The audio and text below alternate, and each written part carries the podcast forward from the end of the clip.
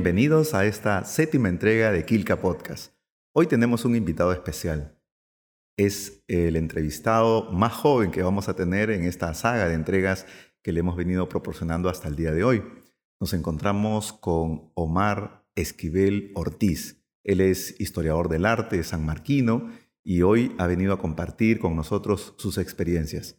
Buenas noches, Omar. Gracias, Gustavo. Eh, estoy eh, bastante emocionado, sobre todo, por acompañarte eh, en esta serie de podcasts. Para mí es la primera vez que participo en uno, así que, bueno, estoy dispuesto a que conversemos.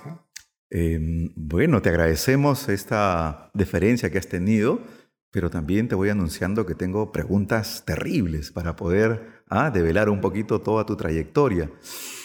Comenzaré diciendo que cuando llegaste al Seminario de Historia Rural Andina, que dirigía el doctor Macera, pues eh, terminaste destronándome, ¿no? Porque yo hasta esos años, hasta el 2012, 13, era el investigador más joven del seminario. Llegaste tú con aproximadamente 22, 23 años y bueno, tomaste la posta. Y me pareció interesante finalmente porque era un área que no conocía mucho la historia del arte. Pero cuéntame, ¿cuál fue tu experiencia en el seminario? Bueno, a ver, eh, tiene que ver un poco el, el, hecho de ser muy joven con el hecho de haber terminado el colegio bastante joven, haber empezado la universidad bastante joven, haber terminado joven y todo ello. Eh, ingresé, sí, en diciembre de 2012 al seminario. Em, yo tenía eh, una intención durante los últimos años de la universidad dedicarme a investigar todo empezó como un juego, básicamente, ¿no? O sea, yo eh, llevé los cursos con la doctora Nanda Leonardini, ¿no? Y ella nos permitió hacer publicaciones. Y eso era realmente una oportunidad. No sé si todos en la promoción o quienes eh, llevamos cursos con ella lo veíamos de esa manera. Y para mí representaba mucho, ¿no? Entonces, eh, de algún modo quería saber que podía alcanzar, tener el, mayor, ¿qué, te digo? Eh, rigor posible, a pesar de que había terminado nada más hace poco la, la universidad en el año 2010 y este, enfrentarme a una, eh, un papel de investigador, ¿no? ¿Cómo sería? Y ya eh, poco a poco fui entendiendo que la dinámica en el seminario de historia era hacer una publicación anual. Y eso, privilegio, ¿no? Un privilegio enorme. Y no importaba el tipo de eh, materiales que se utilizaba, porque si bien sabemos que los materiales siempre han sido muy modestos, desde fotocopia y, este, eh, tapas o eh, las contratapas, tapa y contratapa de, cartulina, Kimberly, algo tan sencillo y simplísimo como eso. Pero más valía la trayectoria que había detrás del seminario, la historia y sobre todo la oportunidad de publicar. Claro, es que lo que pasa es que el seminario había ganado un sitial en el mundo académico, historiográfico, y muchas de las publicaciones que salían originalmente de manera muy rústica, después terminaban en, editoriales muy prestigiosas, ¿no? Por, por el contenido. Eh, y también por la trayectoria que el investigador iba, iba cogiendo. Mm. Pero dime, es, es, este, eh, escuché un, un, dato por ahí que en tu juventud este, tú ¿Quisiste ser seminarista? ¿Quisiste abrazar la vida religiosa? ¿O, fue solamente un rumor? Mm, no, ah, fíjate que no, eso, eso yo creo que fueron las impresiones que tuvieron eh, el personal del seminario de historia. Porque mm, yo, por ejemplo, tengo unas fotografías hasta el último, mi sustentación de, tesis de maestría. Yo utilizo un, un eterno cuello Nerú. ¿Por qué lo conservo hasta el día de hoy? Porque fue el regalo de mi madre cuando tenía 15 eh, años. ¿no? Entonces, yo hice mi promoción de secundaria, ¿no? Y, tenía este cuello Nerú y quedó esa imagen de Omar vistiendo un, terno de cuello Nerú y parecía seminarista. Entonces ahí es donde, y bueno, no sé si supuso esto que la palabra seminario, seminarista fuera tan simple de recordar y se difundió un chisme que yo ahorita acabo de, saber, ¿eh? no, no, lo sabía. Quizás también ayudó a esta imagen que se fue creando el hecho de la manera muy pausada, metódica, tranquila que tienes tú, mm. incluso en tu desplazamiento, ¿no? Casi, casi es verte dibujar los pasos cuando caminas, ¿no? Entonces, por ahí, más, el, más este, este saco con, con, ese formato, quizás por ahí. Quizás todo ello, ¿no? Este, no, no, no, no puedo percibirme de esa manera y la verdad que es, es un poco extraño, ¿no? Saber que eh, puedo tener ese talante, ¿no? En el seminario, ¿quién más este, influyó en ti? Bueno, sabemos que tú tenías una cercanía con la doctora Nanda Leonardini, que fue tu maestra en, en, San Marcos, pero cuando llegas te encuentras también con, con otro grande de la historia, ¿no? Con el doctor Macera. ¿Cuál fue tu, relación, tus recuerdos? ¿Qué, qué, qué es lo que más em, em, añoras de este, de este momento por tu paso de San Marcos? A ver, eh, las veces que he podido conversar con el doctor Macera no han sido grandes conversaciones largas, sino puntuales. Eh, voy a ser bien franco, cuando estaba frente al doctor Macera yo tenía algo de temor, de saber qué decir, porque era bastante joven, ¿no? Entonces, eh, sí en algunos momentos el doctor Macera eh, podía decirme algunas palabras, eh, o sea, se acercaba a decirme algunas palabras, por ejemplo, eh, acerca de qué opinaba sobre algún cuadro de, de, Casanto, Enrique Casanto, ¿no? Y acerca de los pigmentos, qué le parecía, qué me parecían, puntuales, ¿no? Y, siempre con una actitud reflexiva, analítica y silencioso, porque eso, eso ocurría, me, me hacía unas preguntas y luego había un silencio y tal vez eh, pensaba en otras cosas y se retiraba. ¿no? O en otra ocasión, por ejemplo, eh, cuando necesitó eh, hacer una, un inventario de sus imágenes, de fotografías que tenía en el seminario. ¿no? ahí sí conversamos un poco más detallado sobre lo, lo, que él poseía. ¿no? Em, en este catálogo de, artesanías que, estaba elaborando. Sí, sí, sí, un catálogo personal, ¿no? El trabajo pues se, entregó eh, en el año 2014, recuerdo.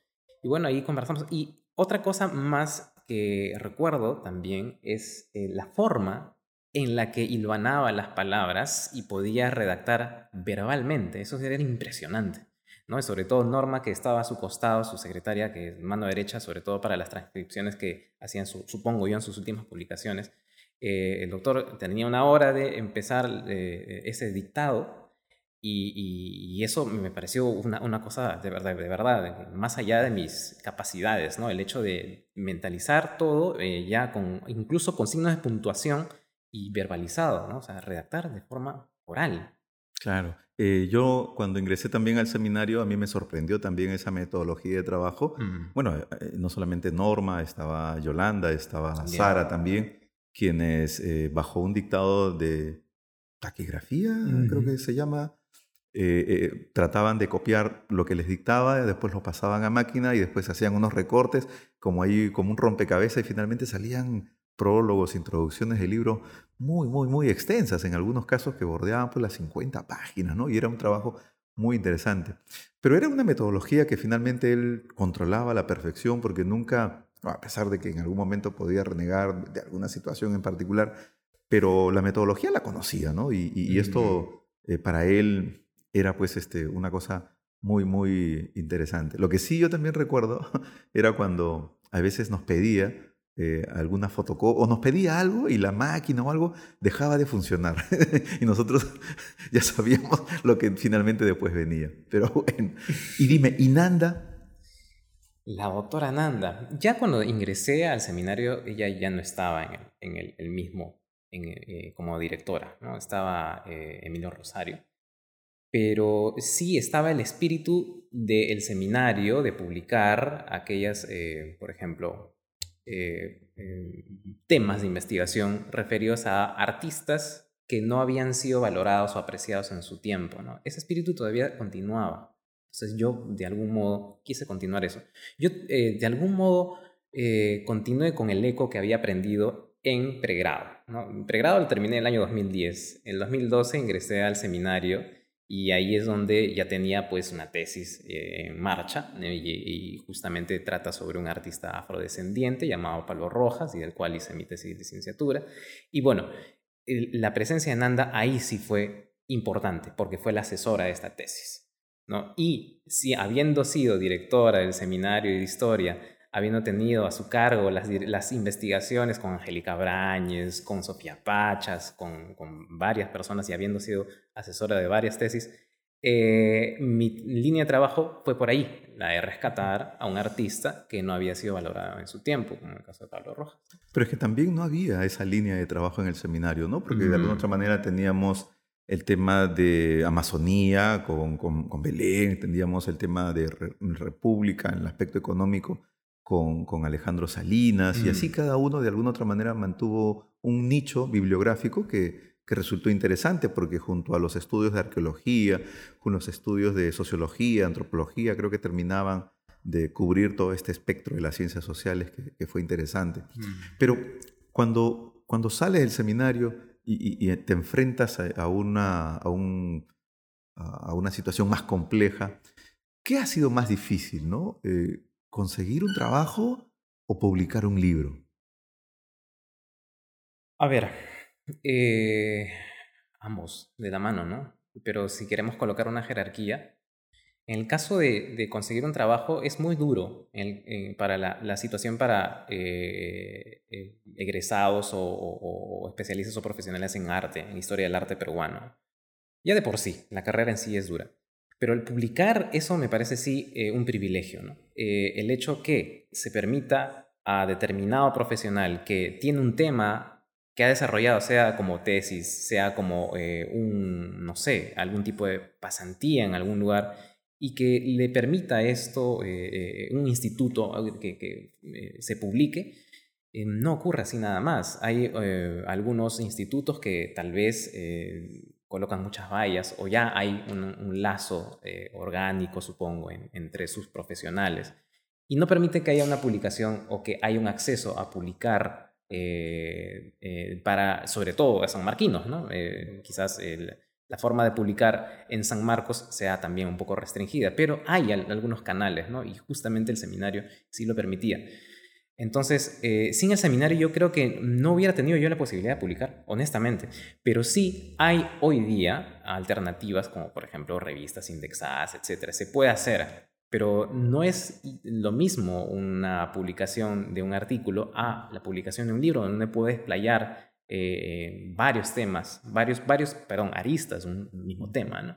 Ahora, cuando tú mencionas de que en algunos centros de investigación hay algunos lazos, yo pienso que eres bastante eh, diplomático, ¿no? Por, decirlo menos, porque en realidad a veces son una especie de cofradías que no mm. dejan ingresar absolutamente a nadie del mm. entorno y pues las oportunidades están negadas, sobre todo para jóvenes investigadores que traen temas muy interesantes y que nos ayudan a completar un poco de estos avances historiográficos para cubrir algunos temas que para algunos investigadores de pronto más tradicionalistas y conservadores mm. Eh, no les resultaba atractivo. ¿no? Y entonces ustedes jóvenes entran con, con, esos temas desafiantes, reveladores, que hay veces descubre cosas que de pronto este, no se querían tocar, como por ejemplo de un grabador afrodescendiente, del cual vamos a hablar más adelante y que me parece también fabuloso. ¿no? Entonces, este, pues, habría que decirlo también, ¿no? con sus propias letras.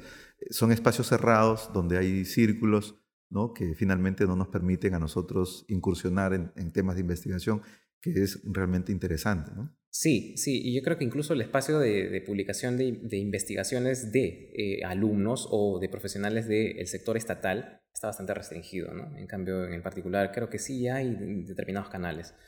Entonces, eh, pensemos en otras universidades que no sean de San Marcos, entonces no, no hay esos canales, o si es que los hay, tienen poca, eh, digamos, eh, capacidad de difusión, entonces se conocen poco o están, en, digamos, refugiadas en alguna biblioteca que no se conoce. Voy a ser bien franco, el caso del seminario también ha padecido eso. El seminario no es tan eh, eh, eh, conocido entre todas las universidades. Yo creo que más su ámbito es en San Marcos. pero, y algunas otras del interior del país, ¿no? O sea, San, Antonio de Abad, en, Arequipa, en Trujillo. Ahí el seminario también ha tenido una fuerte presencia, ¿no? Entonces, claro, si hablamos de la universidad estatal y sobre todo en las ramas letras y sociales, el seminario sí ha forjado esa posibilidad al margen de todas las limitaciones eh, materiales y económicas que ha, padecido ¿no? hasta el día de hoy todavía. Cuando yo salí del seminario, bueno, me, desprendí por un tema de trabajo en una municipalidad, pero después me topé con la sorpresa de que ya no era seminario de historia, sino Instituto Seminario de Historia. ¿A qué se debe ese cambio? Finalmente, ¿cuál fue el propósito? Eh, el trasfondo, eh, yo me imagino que debe ser político, no, no, no lo conozco a detalle. Eh, todo parte a que eh, un determinado gestión que terminó en no muy, buenos términos de la universidad, un rectorado terminó en muy malos términos, se cambió el, estatuto y en el estatuto de una manera arbitraria se trasladó al, eh, al instituto, bueno, al seminario de historia, a las facultades sociales bajo un nuevo nombre y era el Instituto Seminario de Historia Rural Andina. Es curioso, ¿no? Porque eh, eh, sucedió algo que paradójicamente era lo que no deseaba el doctor Macera, que era que eh, el seminario pertenezca a facultades y donde haya esta suerte de, de, rivalidades, ¿no? Y se desmiembre el, el seminario o se renueve o, atraviese, por una serie de, cambios que finalmente lo alteren de su esencia. Y eso para bien, para mal, ha sucedido. Eh, de hecho, debo de reconocer que a pesar de todo, eh, hay una esencia que todavía permanece en el seminario y es el de eh, divulgar las investigaciones que ya se ha realizado hasta por lo menos el 2019 Em, en temas de investigación, por ejemplo, se ha mantenido en la línea de la revista, se ha creado una revista y esta revista todavía eh, convoca especialistas en, en, las facultades sociales. Y bueno. Ah, se creó. Sí, qué, bueno. porque en los últimos años, yo me acuerdo cuando el doctor Macera en algún momento nos convocó para publicar esta revista, nos pidió a todos un artículo, mm. pero solo cumplimos dos y pues no había manera de sacar una revista con dos artículos. La idea era que todos presenten su artículo en una fecha determinada. Pero bueno, es una lástima porque a veces también eh, eh, perdimos a veces oportunidades para sacar nuevas publicaciones. Bueno, hablando un poco ya de tus temas que, has eh, desarrollado de investigación, hemos visto que tienes varios artículos que están referidos pues a, a la imagen de Bolívar. Este, a ver, cuéntame, que hay una fijación extraña en él, uno de nuestros grandes eh, libertadores, estos personajes que de alguna otra manera eh, ahora el 2021 y hasta el 2024 seguramente tendremos ahí en agenda. ¿Por qué esta fijación? ¿Cuál fue la, motivación o el interés? Bueno, eh, la selección del tema fue porque en el año 2010 realizamos un proyecto colectivo entre todos los integrantes de un grupo de estudios llamado eh, que dirigía la autora Nana Leonardini. Este grupo de estudios tenía una dinámica bien interesante y es la que permitía publicar a los alumnos de último ciclo de, la Escuela de Arte de San Marcos. Es decir, los últimos, eh, perdón, los, alumnos del último ciclo eh, pertenecían a este grupo guananí y se renovaban conforme iban eh, eh, cursando el último ciclo que es arte latinoamericano del siglo XIX y arte latinoamericano del siglo XX. Cada curso tenía una publicación y que consistía en que cada uno de los alumnos realizaba un artículo referido a un tema que ya era, digamos, dirigido por la doctora Nanda. Y en el caso del 2010 fue la iconografía de Bolívar a través de sus retratos pintados. ¿no? Entonces, los retratos pintados, tanto del extranjero, eh, digamos, es digamos, la, la, esencia latinoamericana que tiene, eh, la formación de latinoamericanista que tiene Nanda, la doctora Nanda. Y en mi caso, por suerte, eh, me designaron un cuadro hecho por un afrodescendiente del cual no se sabía nada. Pablo Rojas. Pablo Rojas, ¿no? Entonces, eh, una cosa fue con otra. Eh, uno, el tema estaba ya dirigido, que era el de Bolívar, pero por otra parte era el de toparme con un artista que no había sido valorado en su tiempo y que de pronto, al hurgar un poco, al escarbar un poco en, lo que no se había estudiado, me di cuenta que era una mina de oro, porque se trataba de un artista que, en, digamos, en paralelo a sus contemporáneos en el proceso de independencia, eh, tenían la posibilidad de contratar con el Estado, un Estado naciente, y que de pronto este, eh, los consideraban los mejores profesores del dibujo, los maestros del arte de la pintura. Entonces eso me parecía un capítulo que no había sido escrito en absoluto, ¿no? Eh, hay una figura que recién, bueno, ni tan reciente, en, la década del 70 fue apreciada, que fue las obras de José Gil de Castro, pero no hubo más, ¿no? Después de ello, eh, los artistas mestizos o de casta, que es como se le puede reconocer y como lo reconozco en, el, trabajo que hice sobre Palo Rojas, este, no habían sido estudiados, ¿no? Entonces merecían un espacio. Y ahí es donde me di cuenta que no solo estaba Palo Rojas, sino, por ejemplo, el grabador afrodescendiente llamado Marcelo Cabello, Julián Jaya, un pintor indígena, entre otros. ¿no? Entonces te vamos a colocar un, título, ¿no? El historiador ¿ah? de los artistas olvidados. ¿ah? Ese puede ser, porque claro, el hecho de poder investigar y rescatar estas historias junto a la de otros artistas que de pronto podrían ser más clásicos, más estudiados, eh, resulta también interesante conocer eh, qué tipo de, estilos, cuáles eran las temáticas, es decir, o sea, hay un mundo paralelo finalmente también dentro de los artistas y creo que esa es una contribución interesante. Pero de, esta fijación por Bolívar, eh, de alguna otra manera se desprende también tu tesis de licenciatura del año 2015, porque justamente Pablo Rojas es un pintor que tú analizas y, de eso haces tu, tesis. Cuéntanos. Sí. Eh, a ver, la tesis eh, aborda un solo cuadro, ¿no? que es el retrato del libertador. ¿Y cuál es lo especial que me hizo elegir este retrato? Que está acompañado de un pequeño niño, un niño que alza una cartela y en la cartela está la dedicatoria. La Municipalidad de Lima le dedica este cuadro al libertador Simón Bolívar, el libertador de Colombia y del Perú.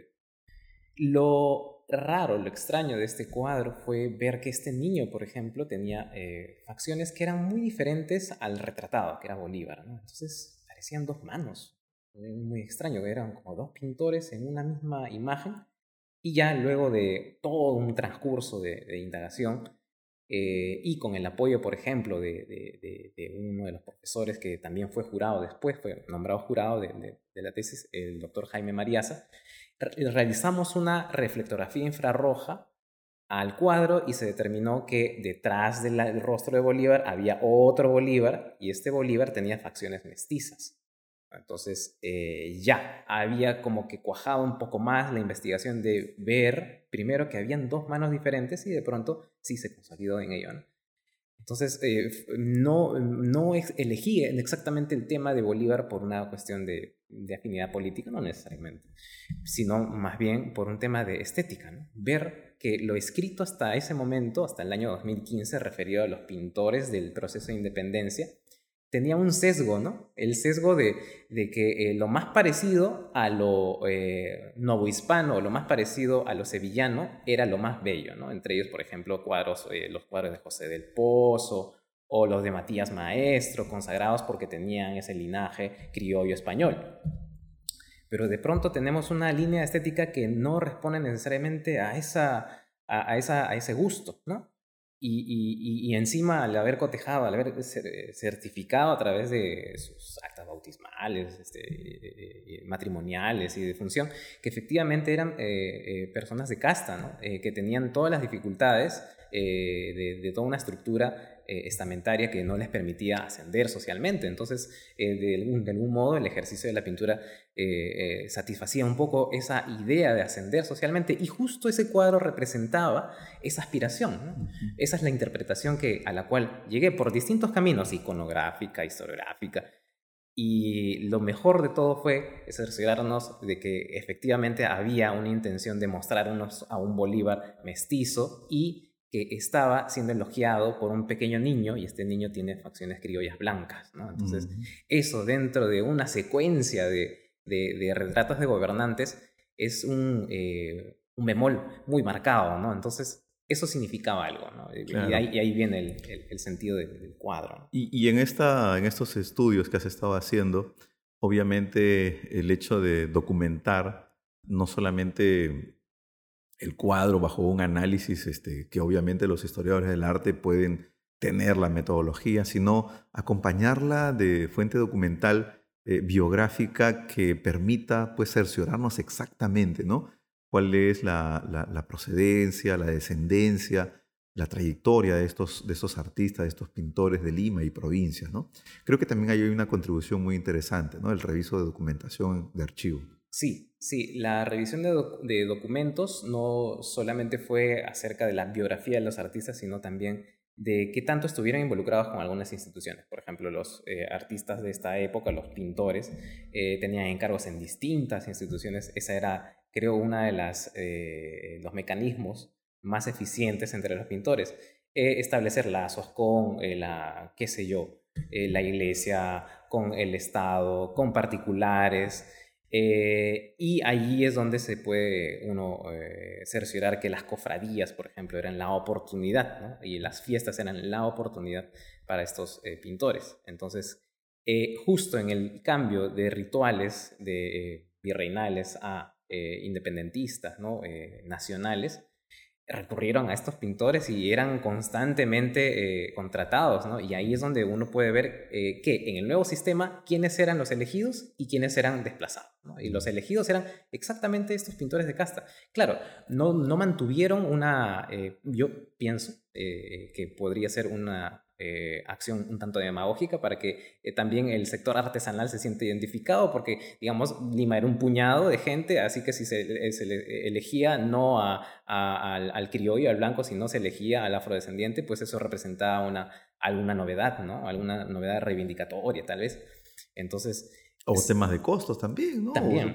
O, predilección por algún estilo en particular, en fin. Todo ello, ¿no? Eso es lo interesante. Ahora, pero hay un detalle que has mencionado que de pronto los que nos siguen eh, pueden quedarse con esa duda y hay que despejarla.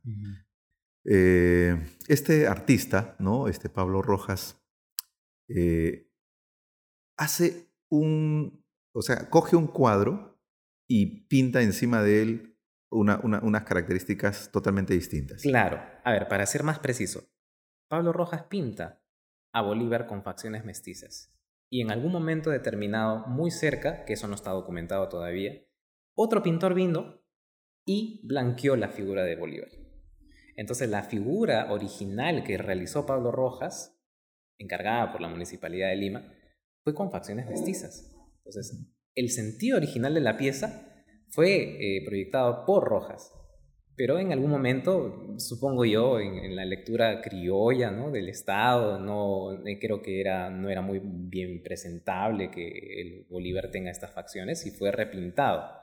¿no? Y fue repintado imitando a otros pintores, o al, estilo de un pintor llamado, llamado Francis Martin Drexel, que era un inglés que llegó en periodo de independencia, retrató a Bolívar y se copió esas facciones ¿no? que había apuntado Drexel. Pero esto lo he escuchado también para otros cuadros, que en algunos conventos, en algunos monasterios hay incluso la figura, ya no de, de, personajes este, militares o civiles, sino también de, de, personajes religiosos que les cambian el rostro, incluso hay recortes que se hace al, al lienzo y se le pega. ¿A qué se debe esta práctica? Además de, blanquear, de señorear de pronto algún personaje. Yo creo que tiene que ver con el hecho de definir en una última versión y la, versión definitiva del retratado, ¿no? Pasa por un tamiz, y eso es interesante, es un tamiz crítico, ¿no? O sea, pasa por una presentación, un prospecto de esa imagen de determinado personaje.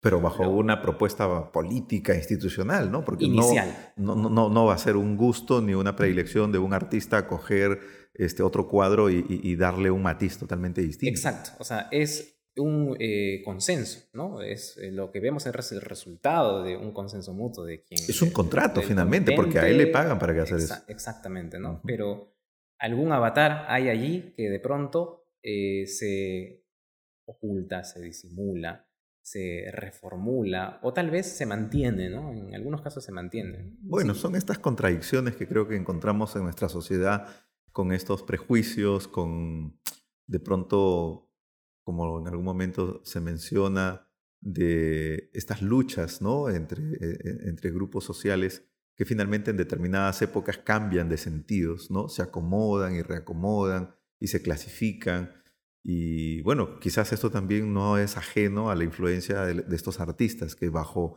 una política institucional, bajo un contrato ¿no? de trabajo, pues eh, hacen lo que de alguna otra manera pues, se les solicita, ¿no? Como artistas de pronto pueden tener esta libertad. Me imagino también que algunos se habrá negado a hacer eso, ¿no? En, en, en la historia del arte peruano podríamos encontrar algunos casos emblemáticos que se hayan revelado a, esta, estas circunstancias? Eh, no recuerdo alguno preciso, ¿no? Pero, pero sí, estos eh, cambios, eh, es profeso, intencional, nos da una dirección de por dónde va una pieza artística. Y la, trayectoria de una pieza artística no solo es caprichoso respecto a saber sobre esa pieza, sino más bien cómo es que un imaginario se va remodelando, o como un imaginario se va corrigiendo a sí mismo.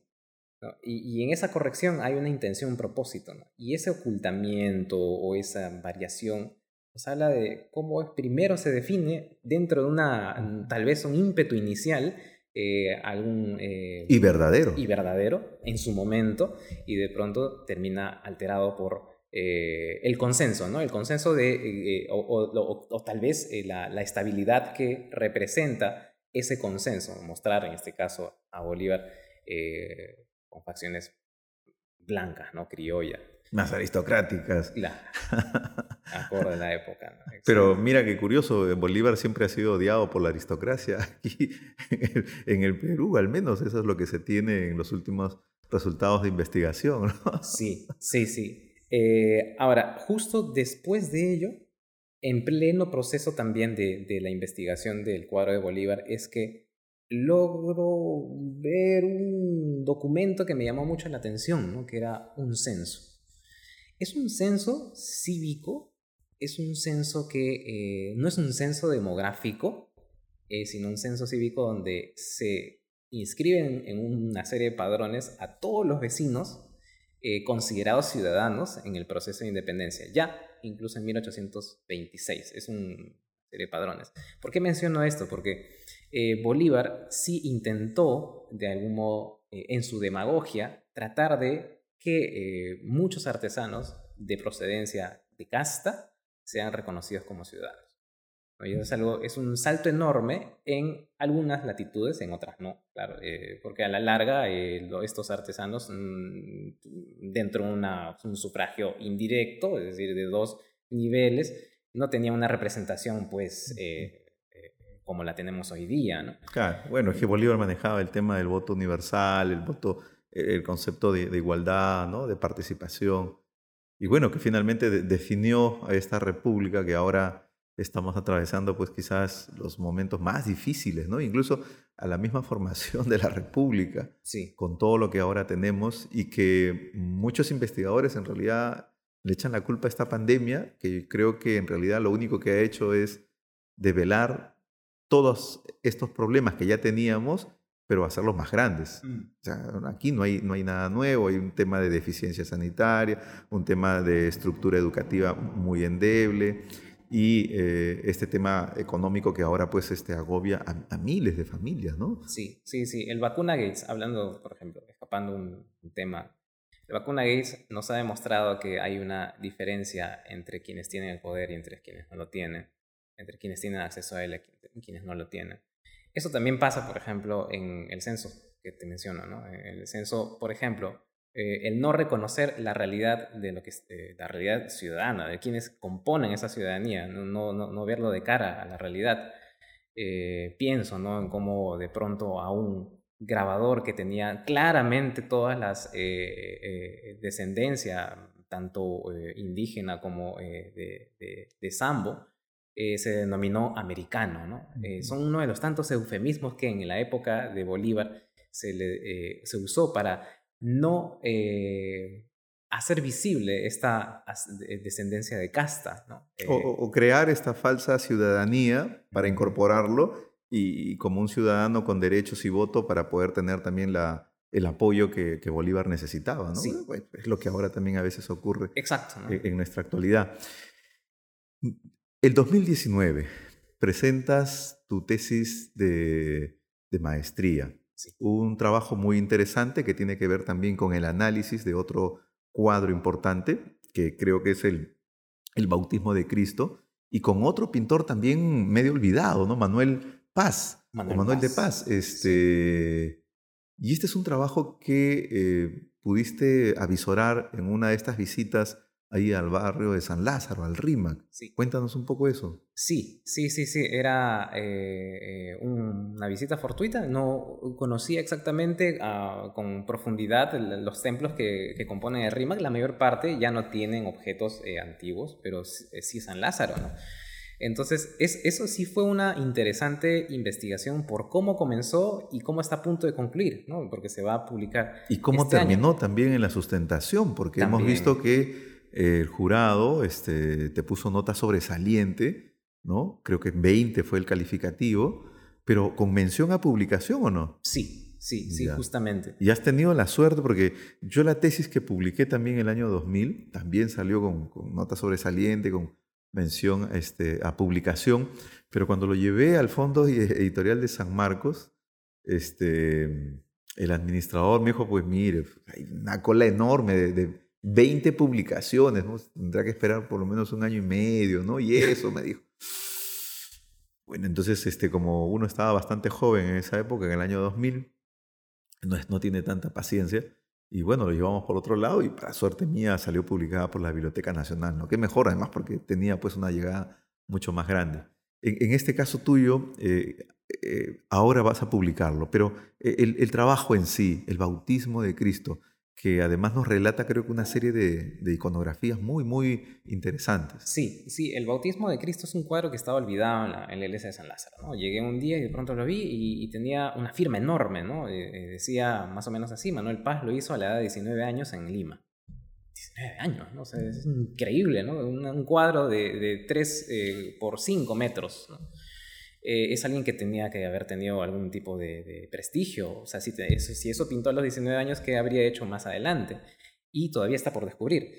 Eh, hay algunos otros cuadros que están en la iglesia de la Merced, ¿no? Y por ahí más o menos se puede ver que tuvo un prestigio. Hay algunos documentos que hablan que a él lo consideraba un maestro de, inteligente del arte de la pintura, ¿no? Entonces ya habla de un, eh, eh, de, un prestigio que no es eh, netamente institucional, ¿no? sino que haya sido demostrado desde sus cortos años. ¿Pero hay cuadros firmados por él o, uno tendría que hacer un análisis para descubrir de pronto ah, el, el, pincel? Hay dos cuadros que están firmados por él. Uno que es eh, su primer cuadro, aparentemente, que es el, del bautismo de Cristo, y otro que está en la iglesia de la Merced. ¿Y cuánto es el tiempo de, diferencia entre uno y otro cuadro? Uno es del 86 y el otro es del 49, son más de 30 años. Eh, y la diferencia sí es abismal. Al inicio, Manuel Paz lo que propone es una suerte de paños fríos. ¿A qué me refiero? El año 49 habían transcurrido tres años después del cataclismo, 46, y lo que había provocado en que haya distintas reacciones del público, entre ellas conspiraciones. Nada más en 1750 se levantaron los indios olleros, casi asesinan al conde de Superuna y todas estas cosas. Y también había unos ánimos bastante caldeados en la institución llamada Hospital y Templo de San Lázaro. Estas dos instituciones que eran, habían crecido juntas pero desde 1743, tres años antes de que ocurra el cataclismo, se independizaron. Entonces, como ocurre esta independización, eh, cada uno quiere ver por su lado, pero entran en competencia. Y a veces esta competencia hace que haya eh, entredichos, haya una mala eh, convivencia y de pronto ocurre el cataclismo ¿Y ahora qué, hace, qué hacemos? Y de pronto se necesita restaurar, se, necesita este, eh, eh, remodelar, perdón, reconstruir el templo, se necesita reconstruir el templo. ¿Cuál elegimos primero? ¿No? Y se eligió al templo. Entonces ahí reacciona el hospital y ¿qué pasó? ¿Por qué no se va a refaccionar el hospital si es tan importante como el templo? Quizás en esos momentos era más importante el tema del hospital, ¿no? Sí, exacto, ¿no? El tema, si se quiere, no sé, sanitario, si se quiere, este, eh, médico, todavía protomédico, ¿no? Eh, pues el tema fue que el cuadro representaba esta desunión, pero el cuadro concita a que haya una unión, pero uno no puede eh, encontrar un mensaje de unión si es que no hay desunión, ¿no? entonces eso. Eh, ahora, ¿cómo llegué a este cuadro? Bueno, ya, una visita anecdótica, pero de pronto en ese momento el párroco de la iglesia de San Lázaro era el padre Carlos Castillo. El padre Carlos Castillo tuvo eh, una, un papel fundamental en la iglesia de San Lázaro porque él propuso un proyecto para que se restaure todos los cuadros y también se haga una investigación referida a todos los cuadros. Eh, eh, vamos a ser bien francos, en ese momento la dificultad era con el arzobispado. El arzobispado, por una política un poco rara, se llevaba todas las cosas de las iglesias de, de, de RIMAC, de Barrios Altos, y, uno visita estas iglesias y uno no, ya no encuentra nada, ¿no? Excepto el templo, ¿no? Y que se está desmoronando a veces. Y todo está, eh, digamos, reunido, centralizado en un solo lugar, que es la catedral. Entonces, el padre Carlos Castillo en ese momento eh, no estuvo de acuerdo con esa política. Y por muchas razones al final fue destituido como párroco. Y quizás por esta oposición. Quizás, quizás entre otras cosas, no lo sé. Pero sí había una respuesta clara para ese momento, eh, el grupo que, que, era dominante en la iglesia. Y eh, el anteaño pasado, el año, perdón, el, el 2018, es que eh, se nombra al nuevo arzobispo, que es precisamente el padre Carlos Castillo. ¿no? Entonces él termina, digamos, reemplazando al anterior arzobispo y el día de hoy pues quiere llevar adelante esa política de poner en, en valor in situ los objetos que eh, eh, eh, están custodiados en cada iglesia. Entonces, ¿qué pasa? Que en ese transcurso es que se hizo la investigación del cuadro de Manuel Paz. Y lo interesante es que, como muy pocas veces sucede, se convocó a la feligresía, o el padre Carlos lo que hizo fue convocar a la feligresía masivamente para que se restaure el cuadro. Se restauró el cuadro, es algo impresionante. Con puras limosnas se restauró un cuadro para establecer de que el patrimonio de San Lázaro se tenía que quedar en San Lázaro. Y bueno, ahí fue de la mano tanto la restauración como la investigación. Entonces, a raíz de esta investigación es que surge mi tema de tesis de maestría y que termina en la sustentación y que termina probando de que Manuel Paz era un artista desconocido, este también, eh, pero sí tenía, a diferencia de Pablo Rojas y de todos esos artistas que he mencionado, eh, tenía una naturaleza pues criolla, ¿no? Pero no era del todo apreciado su trabajo en los últimos, ¿qué te digo? 80 años, ¿no? En los últimos 80 años no aparece ningún libro, excepto en el 2014, que ahí está mencionado un artículo, justamente por el doctor Mariasa, y, la idea es eso, ¿no? Mostrar novedades respecto a obras de arte que estoy bastante seguro, y por, por la documentación accesible sobre este cuadro, este, eh, fueron importantes, ¿no? Fueron importantes en la sensibilidad de la época, en la historia de la época, en el contexto. Bueno, un artista más, entonces creo que mi, mi título que te acabo de dar, ¿no? Está cayendo como perilla. De todos los cuadros que has visto, eh, ¿alguno de ellos te haya sorprendido más y que de pronto por circunstancias ajenas a, a, a tu interés no hayas podido este, analizarlo, estudiarlo? ¿Cuál de estos cuadros sería? ¿Y dónde, eh, está, dónde se encuentra ubicado? A ver, yo tengo noticia, por ejemplo, de que existieron eh, murales de Pancho Fierro que eh, estaban en el norte, si mal no me equivoco, en una hacienda en Chepén. De eso no podía tener ningún acceso y es algo que quedé dejado pendiente, por ejemplo. ¿Cómo sería un, mural de Pancho Fierro?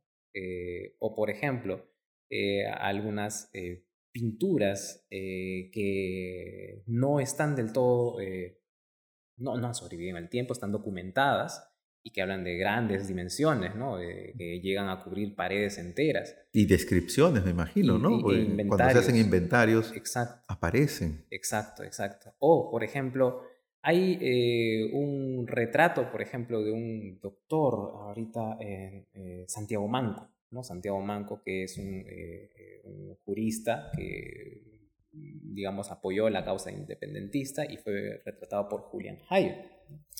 Eh, está bastante deteriorado, pero es particular ¿no? que se haya conservado un retrato de un jurista en el Museo Nacional, bueno, Museo de Arqueología, Antropología e Historia del Perú, el Museo Pueblo Libre.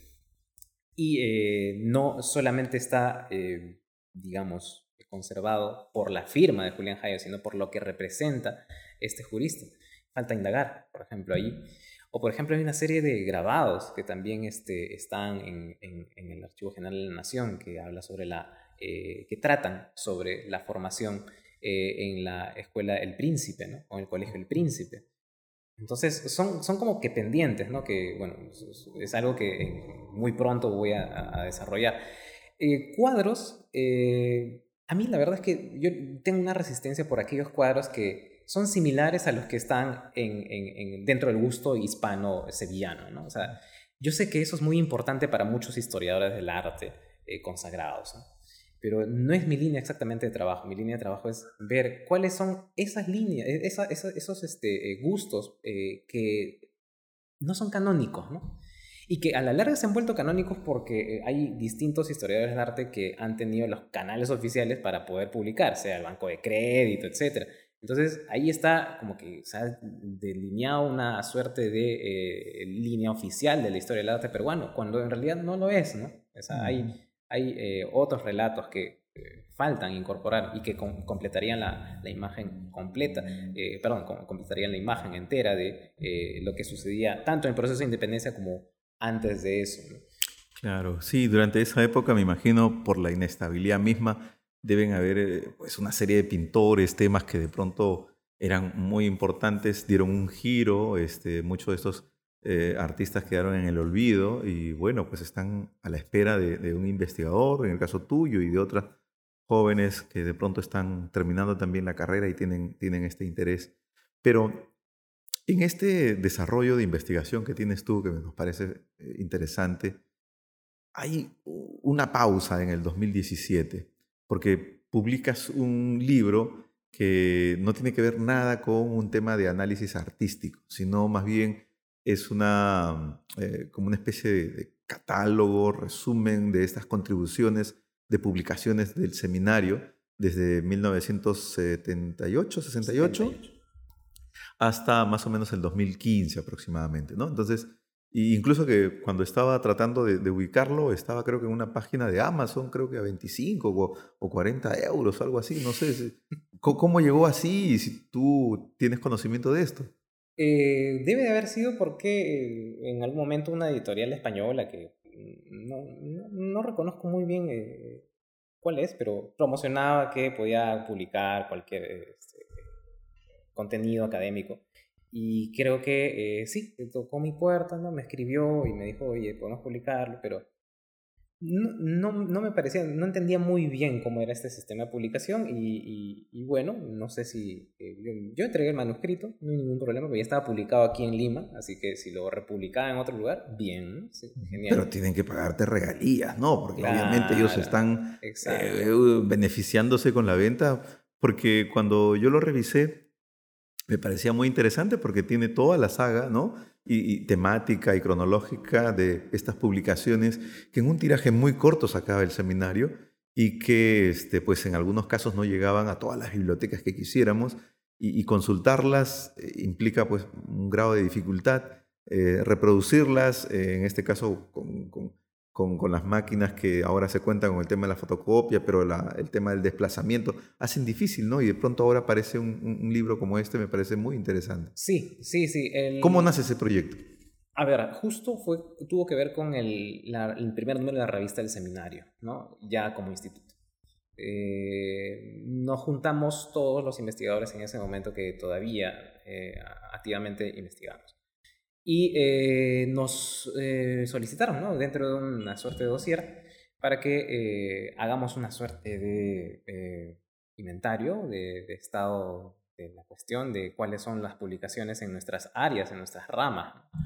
Así que yo me di cuenta, y eso fue muy interesante, que la historia del arte se estaba escribiendo en el seminario, se, sabe que en la trayectoria del seminario atravesaron distintos directores, desde Pablo Macera, este, eh, eh, Honorio Pinto, eh, la doctora Nana Leonardini, pero no, no significó que desde que digamos, entró en la dirección de la doctora Nanda, no se había escrito sobre arte, más bien había muchos escritos sobre arte y que involucraban a la arqueología, involucraban al arte popular, entrecomilladamente. Entonces, eh, hacer este balance de todas estas publicaciones significaba eh, eh, ver que, o constatar que el seminario sí se había adaptado incluso a ciertas metodologías. El doctor Macera, por ejemplo, había escrito algo sobre un análisis estético sobre los retablos, ¿no? Entonces, eso, el oficio de eso lo hace un historiador del arte, pero de pronto lo había aplicado el doctor Macera. O el hecho de recopilar información sobre el teatro peruano, ¿no?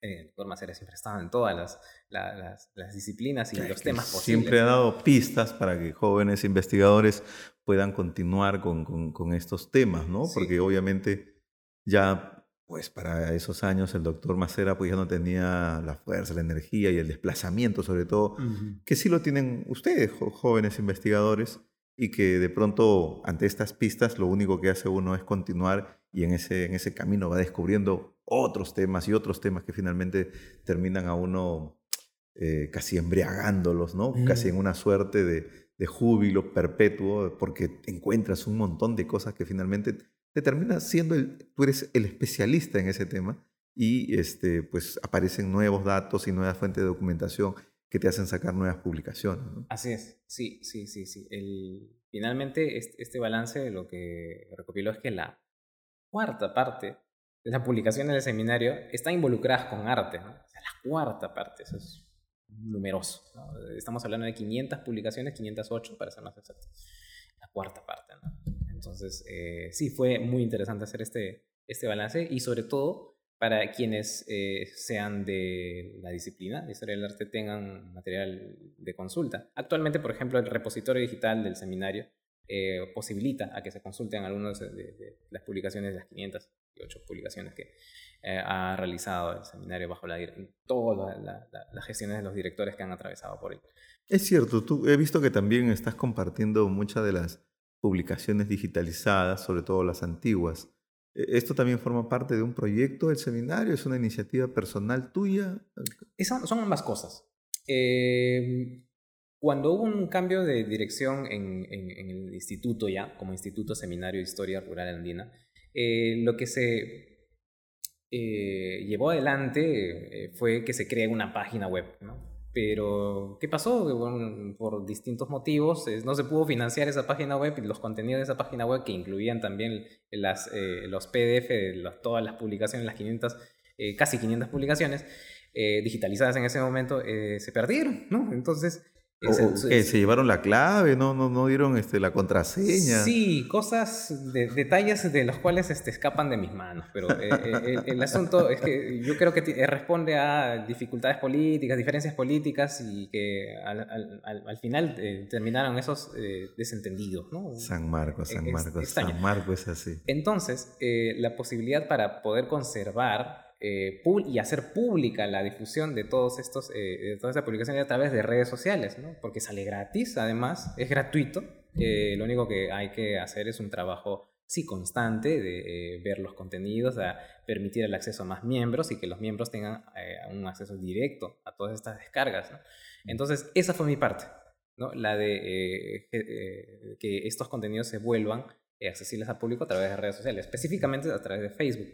Y ah, parece simple, pero no lo es. Se tiene que crear contenido y este contenido, por ejemplo, es generar una ficha bien detallada de cada una de estas publicaciones, escanear la tapa, eh, es, y muy aparte de volver a escanear varios de los textos y, y, resubirlos, hacer un reconocimiento de caracteres, colocarle un sello de agua, estos detalles, ¿no? Y, a la larga, pues sí, o sea, fue un poco de ambos, ¿no? O sea, por una parte, el hecho de hacer eh, accesible los contenidos del, de, investigaciones del seminario a través de su página web, que al, final no se pudo financiar. Y por otra parte está el de recuperar todo este eh, acervo digital y ponerlo al público a través de redes, que esa es mi... Bueno, que nadie, que nadie te detenga en esta tarea, que creo que es interesante generar este acercamiento a las fuentes de información, aunque son fuentes secundarias, pues igual ayudan a conocer un tema en especial, ¿no? Eh, hablemos un poco de una de tus últimas publicaciones, eh, este es un grabador afrodescendiente, También, ¿no? Eh, Marcelo Cabello, y además es un personaje que está remontado pues en el siglo XVIII, eh, que además ha sido auspiciado por el seminario y también por el convento de San Francisco, si no me equivoco. Cuéntanos esta experiencia. Uf, es amplísimo, pero para abreviar, eh, es uno de los pocos libros que se pudo eh, llevar a cabo dentro de esta nueva línea como Instituto Seminario Historia Rural Andina. Lo que se propuso en este nueva, nuevo camino para el instituto fue que se acceda a una serie de concursos de investigación financiados por la universidad se llegó a financiar este proyecto y terminó en una producción material, estamos hablando sobre la parte material por ahora, de eh, papel cuché, de incrustar incluso grabados, un grabado original de un artista eh, reconocido, un grabador llamado Luis Antonio Torres Villar, todo ello, ¿no? se pudo consolidar en una producción que merecía la talla de intelectual y artística de Marcelo Cabello. Ahora, esa es la parte eh, económica material.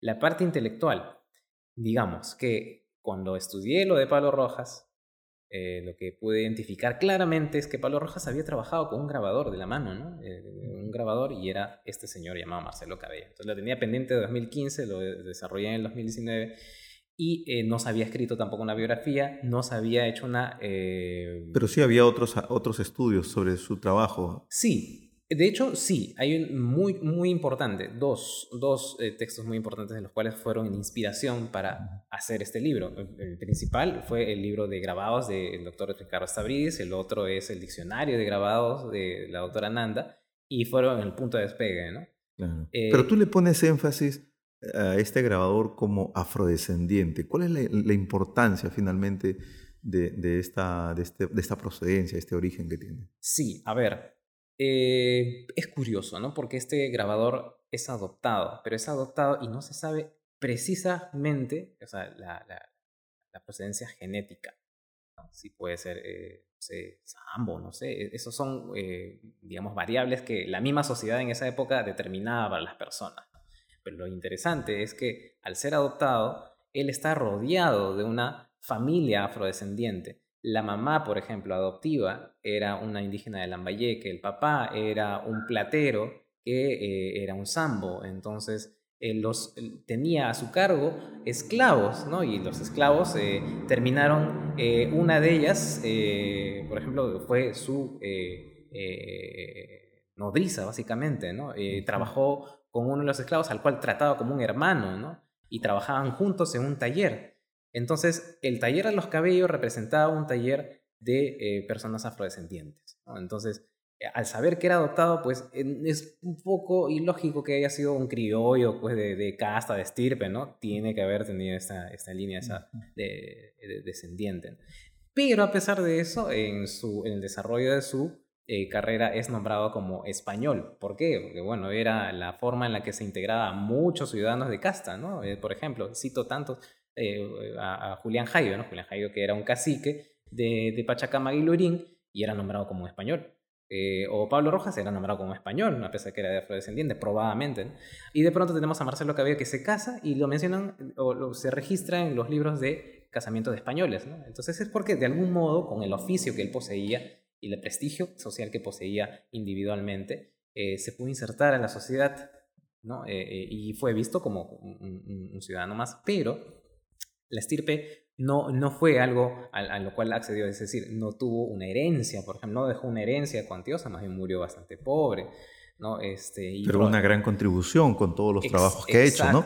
Y además por su cercanía a estos grupos sociales que de alguna otra manera exaltaban estos símbolos, estas iconografías, en estos grabados que representaban, pues, este, de alguna otra manera una representación, ¿no? Este, de un momento histórico, para un acontecimiento histórico. Sí, y, y, además este, el trabajo muy, muy eh, refinado. He estado viendo el libro eh, y, hay realmente trabajos que pues no tienen nada que envidiar a otros artistas de la época, ¿no? Sí, sí, sí, sí. Los trabajos son casi en miniatura, ¿no?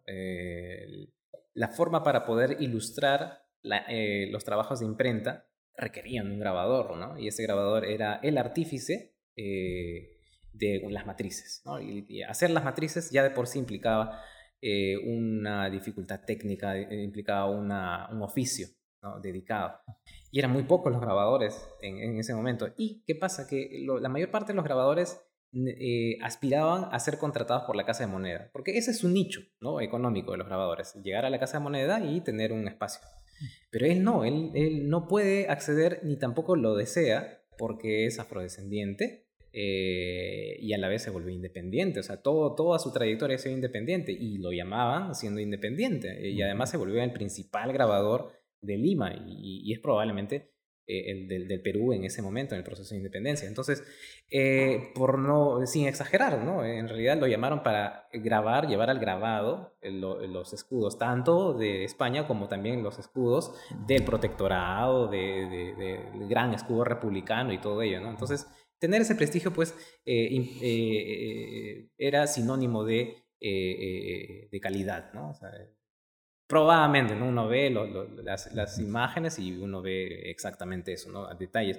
Es más, eh, eh, es muy común, eh, era muy común que distintos grabadores perdieran la visión por alcanzar esa perfección técnica, porque se trabajaba con un monóculo o con dos binóculos y, se trabajaba, claro, muy cercanamente y eso dañaba mucho la vista.